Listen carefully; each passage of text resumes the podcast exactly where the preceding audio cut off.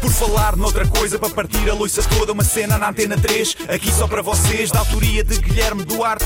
Penso logo existe, já dizia Descartes. Isto é um genérico em rap, mas vai ficar bem estranho. Não tenho mais rimas e vai acabar em feito.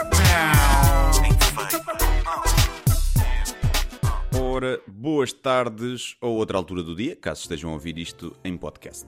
Mais um episódio especial Natal, desta vez sobre decorações. Já fizeram a árvorezinha? Já, já, já? Eu já fiz. Quer dizer, fez a minha namorada, que eu não mexo na decoração da casa, não é? Se eu quero adrenalina, vou saltar de paraquedas, ou chamar nomes aforcados, ou até meter a pila no ninho de vespas, que é menos perigoso do que alterar o design de interiores do nosso lar. Quando eu era pequeno, lembro-me de, pelo início de novembro, começar a chatear os meus pais para montar a árvore de Natal. Era um ritual que assinalava a chegada da época mais importante do ano.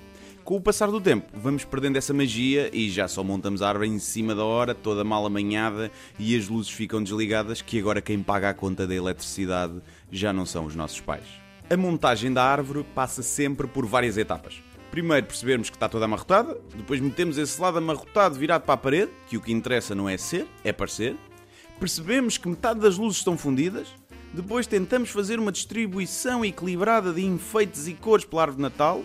Depois tentamos meter a estrela na ponta né, da árvore, no cimo, como se vê nos filmes, mas aquilo nunca se aguenta bem e fica assim o topo assim murcho, assim, né, né, descaído e velho.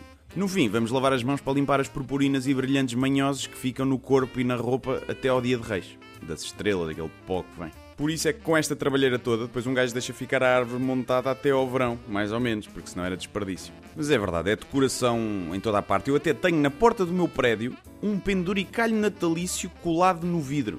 Qual terá sido o vizinho que o colocou?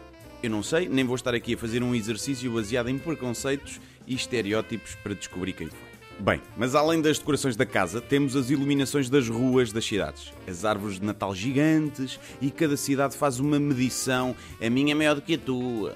E a outra cidade, sim, mas a minha é mais grossa e tem mais luzes à volta. Tentam bater-se recordes, não é? A maior árvore de Natal da Europa a árvore mais iluminada da Europa, a árvore com mais bolas amarelas da Europa. Começa a ficar um bocado ridículo. Embora com a crise em 2007 as câmaras municipais começaram a gastar menos em iluminação. Estive na Baixa Lisboeta semana passada e está uma tristeza. Há mais luzes em minha casa do que no Terreiro do Passo. Se calhar foi porque a Greta vinha aí e toca a esconder as luzinhas, que somos todos ambientalistas, mas Natal é Natal Pois é, mas fora algumas exceções, hoje em dia as melhores iluminações estão nos centros comerciais, porque o Natal é quando um lojista quiser. Nos últimos anos houve outro tipo de decoração que ficou na moda, que é decorarmos-nos a nós mesmos, com aquelas camisolas feias de Natal que ficaram na moda. Camisolas com brilhantes, luzinhas e bolinhas penduradas, porque um gajo acha que o Natal é carnaval. Eu imagino que haja também decorações natalícias no sexo. Uma espécie de roleplay em que alguém se veste de Pai Natal e de Rena apesar de ser estranho, porque isso faria do Pai Natal uma espécie de pastor de ovelhas. A verdade é que está frio na Lapónia e o trabalho do Pai Natal é muito solitário. Era as renas ou os elfos, e como os elfos fazem lembrar crianças, se calhar mais vale assumir que o Pai Natal faz conchinha com as renas. Bem, mas no sexo, eh, com a decoração natalícia, devia haver um preservativo que era um gorro de Pai Natal com luzinhas à volta para haver trocadilhos bonitos, eh, estilo queres montar aqui a árvore e coisas assim. Agora, se eu fosse um ordinário, podia estar aqui a fazer trocadilhos com o madeira a arder e o tronco de Natal, mas para vos mostrar que sou uma pessoa séria, acaba a crónica por aqui. Até quinta. Yo, yo, por falar noutra coisa, para partir a loiça toda, uma cena na antena 3, aqui só para vocês, da autoria de Guilherme Duarte. Penso logo existe, já dizia Descartes. Isto é um genérico em rap, mas vai ficar bem estranho. Não tenho mais rimas e vai acabar em feito.